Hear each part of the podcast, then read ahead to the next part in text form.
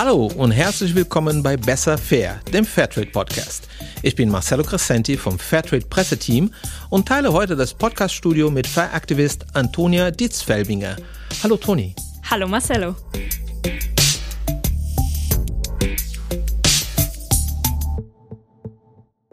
In dieser Folge von Besser Fair werden wir mit dem Fridays for Future Aktivist und grüner Bundestagskandidat Jakob Blasel sprechen. Aber zunächst einmal, Toni, magst du kurz erklären, was sich hinter dem Begriff Fair Activist verbirgt? Ja, klar. Fair Activist ist äh, eine neue Kampagne von Fairtrade Deutschland. Seit April 2021 gibt es 25 Fair Activist. Das sind junge Menschen aus ganz Deutschland. Wir sind in Ausbildungen, wir arbeiten oder wir studieren. Und was uns vereint, ist das Engagement für faire Lieferketten, für fairen und nachhaltigen Konsum und für den fairen Handel. Wir setzen uns gemeinsam mit diesen Themen auseinander und wir haben auch schon viele Aktionen durchgeführt. Das hört sich ja spannend an. Und auch beim Gespräch mit unserem heutigen Gast wird es ganz viel um Engagement gehen. Toni, du hast über Jakob Blasel recherchiert. Kannst du uns ein bisschen was zu seinem Werdegang sagen? Klar. Jakob ist einer der bekanntesten Gesichter der Fridays for Future Bewegung. Er ist 20 Jahre alt, kommt aus Kiel und ist Kandidat der Grünen für den Bundestag. Jakob engagiert sich schon lange. Zum Beispiel war er Schulsprecher und bei Greenpeace aktiv. Er war auch einer der Organisatoren des ersten Klimastreiks von Fridays for Future Ende 2018. Schon so lange her. ja, Mensch.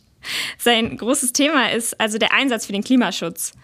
Er ist auch in den Medien sehr präsent, auf Talkshows und in Interviews. Und dort wirbt er kräftig für seine Argumente. Ja, und mit Jakob Blasel wollen wir hier bei Besser Fair nicht nur über Wege zu mehr Klimaschutz reden, sondern auch über Engagement und globale Fairness. Hallo Jakob, schön, dass du hier bist, zumindest virtuell über Videocall. Ja, moin, moin. Hallo, auch von mir, Jakob. Also, was ich dich als Fair-Aktivist gleich zu Beginn fragen wollte, wie kam es, dass du dich so für Klimagerechtigkeit engagierst? Gab es vielleicht irgendeinen Schlüsselmoment, an dem du gedacht hast, jetzt muss ich mich engagieren, jetzt muss ich was tun? Ich glaube, eine Sache, die mich gerade am Anfang so meiner Politisierung besonders bewegt hat, waren tatsächlich, war tatsächlich noch nicht mal ein reines Klimathema, sondern äh, das waren vor allem die Zustände in der Textilindustrie. Die haben mich ähm, auch als jungen Menschen schon sehr bewegt, auch weil das so direkt damit verbunden ist, wie ähm, unser Wohlstand und auch ganz viel, was wir irgendwie haben und auch ja gerne zeigen, nämlich unsere schicken Klamotten, ähm, wie die wie die darauf basieren, wie, auf Ausbeutung, auf die Missachtung von Umweltstandards, aber auch auf hohe äh, Emissionen. Und das war was, was mich irgendwie sehr bewegt hat und was ich als eine sehr große Ungerechtigkeit empfunden habe. Und das war ein Punkt, wo ich mich so sehr im Kleinen und sehr im Privaten angefangen habe zu engagieren. Also ich habe irgendwie angefangen, vor allem Secondhand-Klamotten zu kaufen und auch darauf zu achten, wie man vielleicht auch an Fairtrade-Mode kommt, was gar nicht mal so einfach ist. Ähm, das war sozusagen dein, der Anfang, deinen dein Nachhaltigkeitskurs sozusagen. Ja, genau. Also das war so der Anfang so meines Nachhaltigkeitskurses. Und ähm, das mündete aber auch in so, einen, in so einen gewissen Frust, weil letztendlich bringt es, glaube ich, nicht so viel, wenn wir nur sozusagen in unseren eigenen privaten Bereich was verändern, sondern wir müssen das sozusagen als gesamtgesellschaftliche Aufgabe und nicht nur als private Aufgabe verstehen.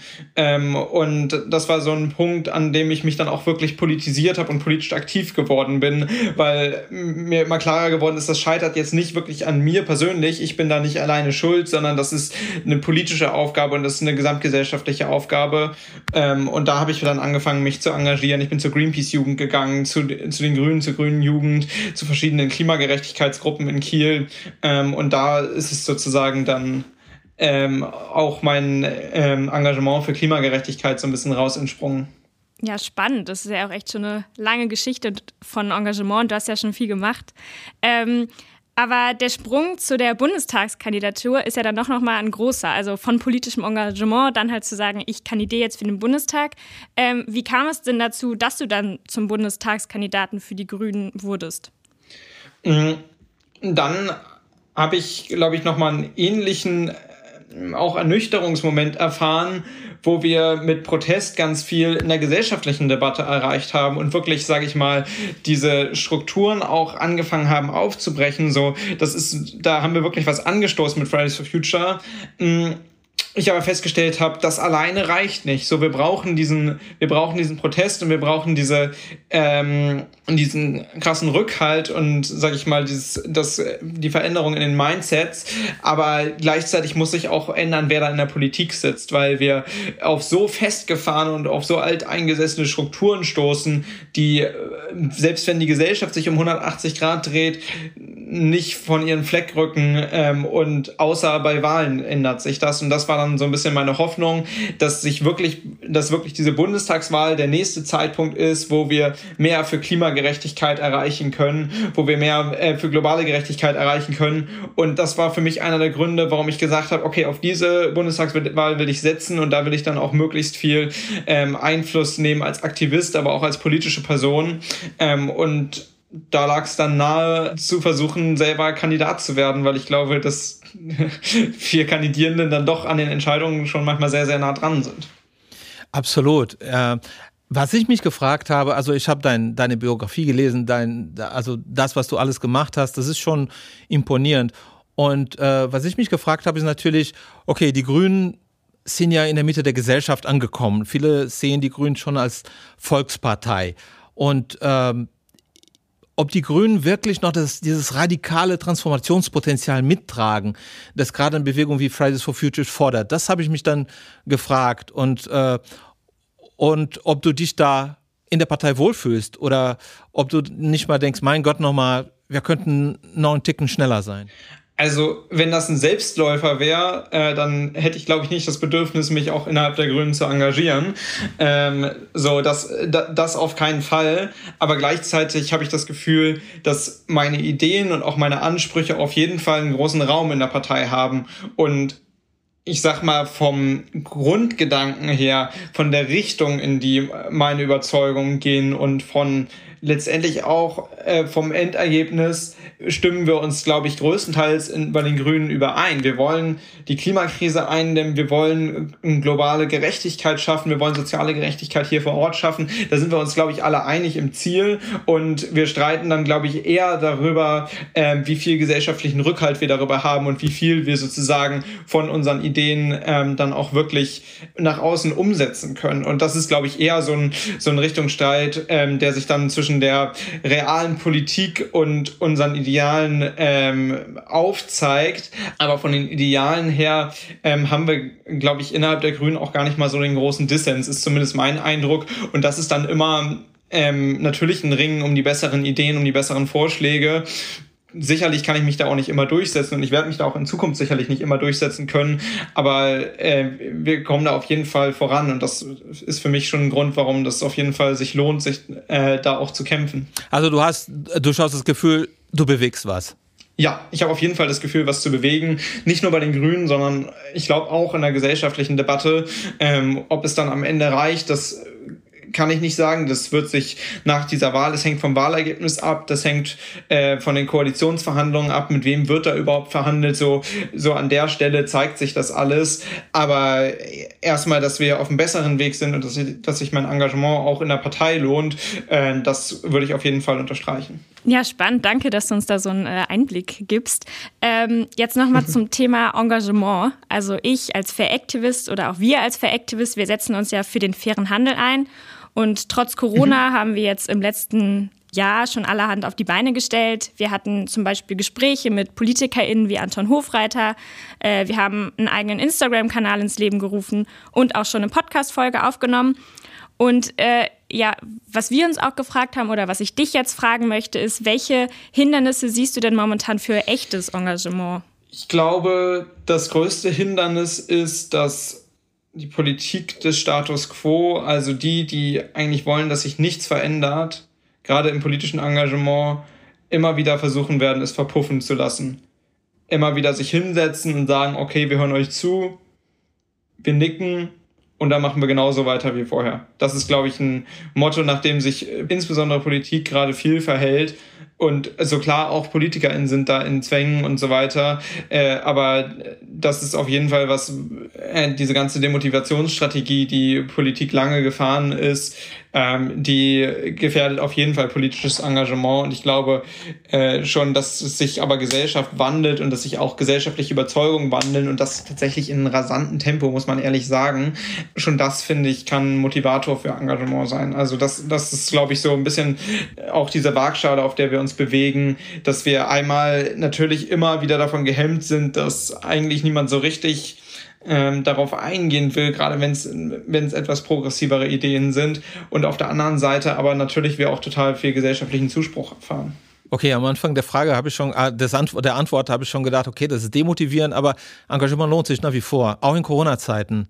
Ja, auf jeden Fall. Und äh, genau da würde ich auch nochmal einlenken. Ich würde sagen, Corona war auch nochmal ein großes Hemmnis, überhaupt sich zu engagieren. Also äh, ja, für gesellschaftliches und für soziales Engagement und so weiter. Einfach weil Ehrenamt auch immer davon lebt, dass man sich sieht und es lebt auch immer von Gemeinschaft und es lebt davon, dass man irgendwie auch ein soziales Miteinander hat und das war natürlich stark gehemmt durch Corona. So, da gab es höchstens, ähm, in, wenn die Welle nicht ganz so stark war, noch die Zusammenkunft in der Schule oder so. Aber so Vereine und so weiter lagen ja schon sehr brach in der Corona-Zeit und das hat, glaube ich, auch äh, viele Menschen hart getroffen. Ja, da, da gebe ich dir recht. Das habe ich auch so, so wahrgenommen. Ähm, ich habe jetzt noch eine Frage, die ist vielleicht auch zu pauschal, aber ähm, was sind denn deine Empfehlungen an junge Menschen, die sich engagieren möchten? Was möchtest du denen vielleicht mitgeben? Mhm. Sag bloß, dir hat das noch niemand ge ge gefragt. vielleicht, ähm, dass das Engagement auch nicht immer Selbstzweck ist, sondern wirklich was zu tun, wofür ihr brennt dass ihr euch vielleicht sich vielleicht mit einem Thema auseinandersetzen und dann zu sagen, so, hey, das ist was, was ich verändern möchte, das ist was, wo ich einhaken möchte, das ist was, wo, wo ich das Gefühl habe, ein Thema, was unterrepräsentiert ist oder wo noch nicht genug getan wird. Das vielleicht so gerade für politisches Engagement und für gesellschaftliches Engagement auch Sachen, die einen wichtig sind, für, für die man auch bereit ist, äh, mal Sachen zu machen, die nicht so viel Spaß machen, weil weil das, das macht, glaube ich, auch ganz viel Engagement aus, einen gewissen Grad von Aufopferung. Und letztendlich, letztendlich hat das immer ganz viel auch mit persönlicher Motivation zu tun und die muss, die muss aus einem wirklich herauskommen. Die darf nicht aus Pflichtgefühl kommen, sondern wirklich, weil man was verändern möchte. Und das, dafür gibt's ja auch Millionen von Ehrenamtliche, die sich dafür einsetzen ähm, in Deutschland. Und das ist einfach nicht selbstverständlich. Das ist, weil Leute wirklich ähm, hier was bewegen wollen. Absolut.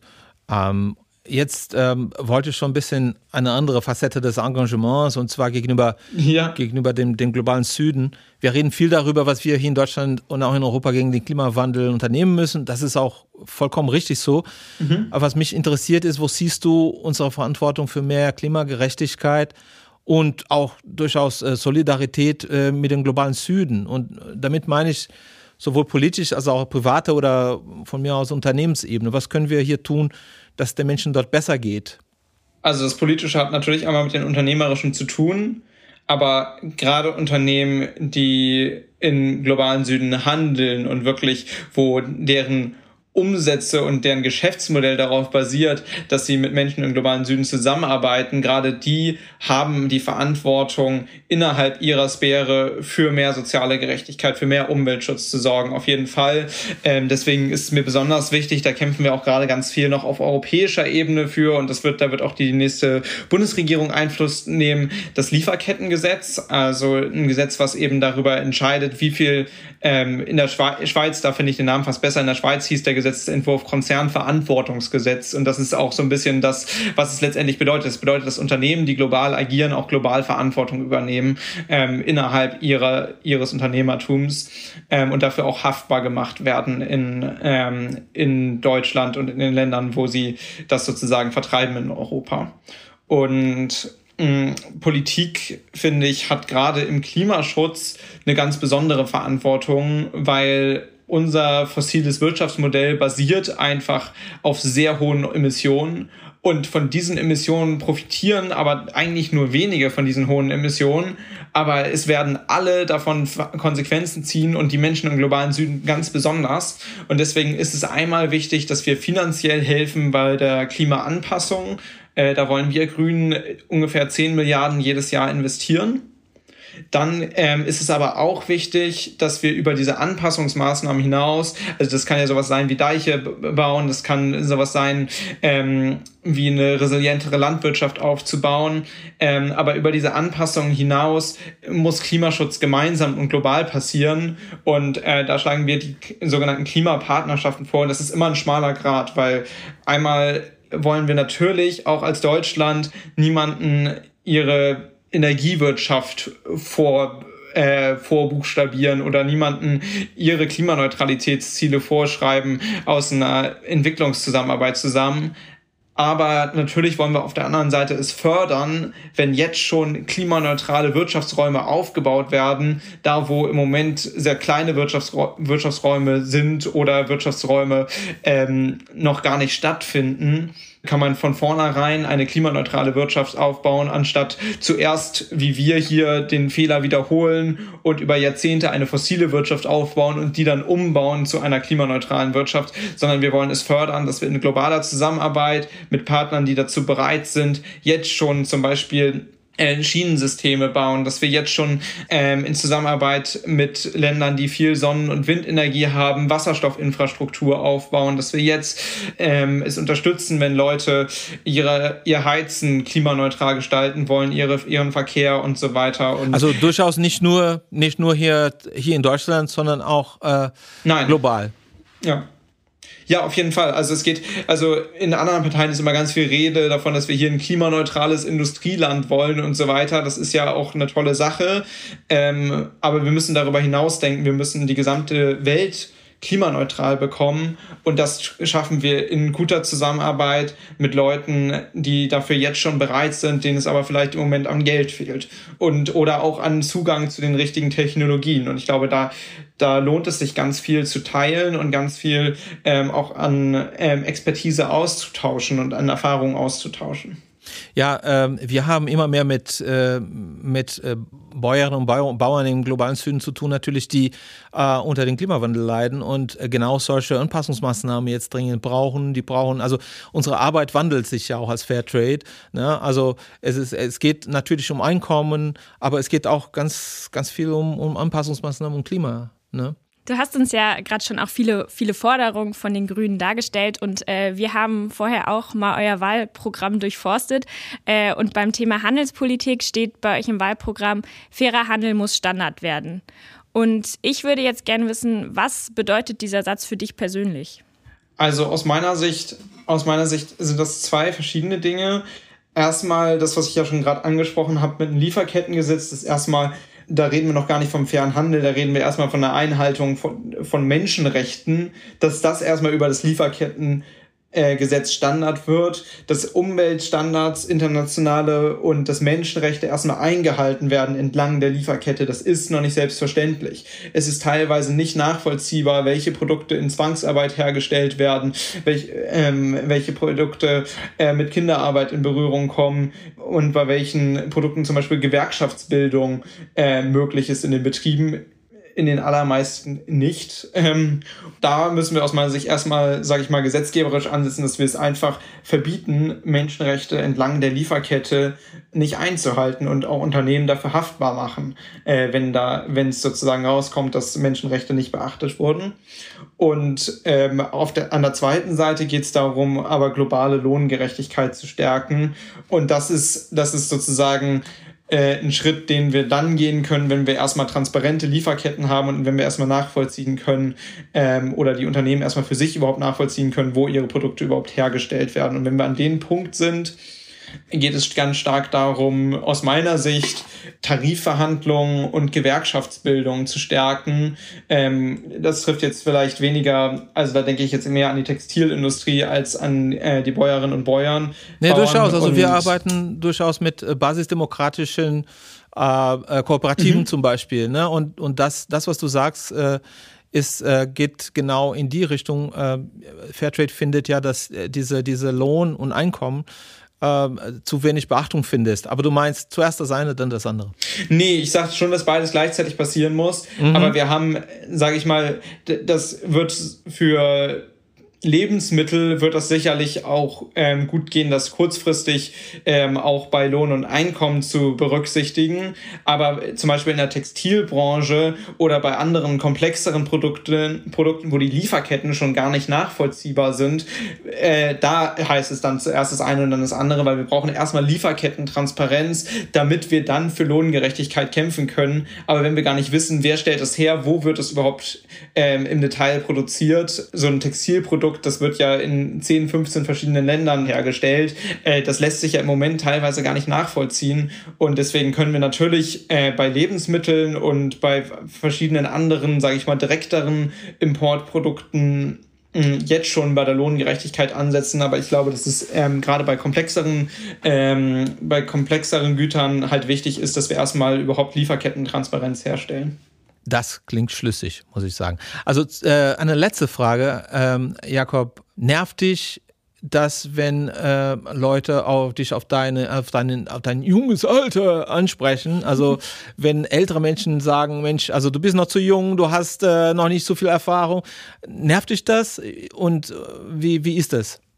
Naja, also, also es nervt mich erstmal nicht, wenn Leute mich auf mein junges Alter ansprechen, weil ich glaube, dass das eine riesige Stärke auch ist, weil ich einfach nochmal eine ganz andere Perspektive in Diskussionsprozesse bringe, ähm, als es ältere Menschen überhaupt tun können. Und das ist ja, also das hat, glaube ich, viel mit Repräsentanz zu tun. Mm, was mich dann schon nervt, ist, wenn Leute äh, mir meine Kompetenz deswegen absprechen oder mein Anrecht, mich demokratisch zu äußern und so weiter. Das ist, glaube ich, schon was, äh, da habe ich einfach ein anderes Demokratieverständnis Verständnis als auch manche Teile der Gesellschaft. Aber grundsätzlich finde ich das jetzt nicht schlimm. Ich glaube, das ist eine Eigenschaft an mir, die schon durchaus auffällt auch. Ja, danke dir, äh, Jakob, für das super spannende Gespräch. Ja, sehr gerne. Ähm, ja, wir wünschen dir weiterhin viel Erfolg und jetzt auch viel Kraft äh, auf dem Weg zur Bundestagswahl und genau, dass du Fairtrade auf jeden Fall auch gewogen bleibst. Tja, und damit sind wir auch schon am Ende dieser Folge von Besser Fair, dem Fairtrade Podcast. Wir hier im Studio bedanken uns fürs Zuhören. Wir hören uns wieder in zwei Wochen mit einer neuen Folge. Und vielen Dank auch dir, Toni, fürs Mitmachen. Sehr gerne. Es hat mir viel Spaß gemacht. Bis dann.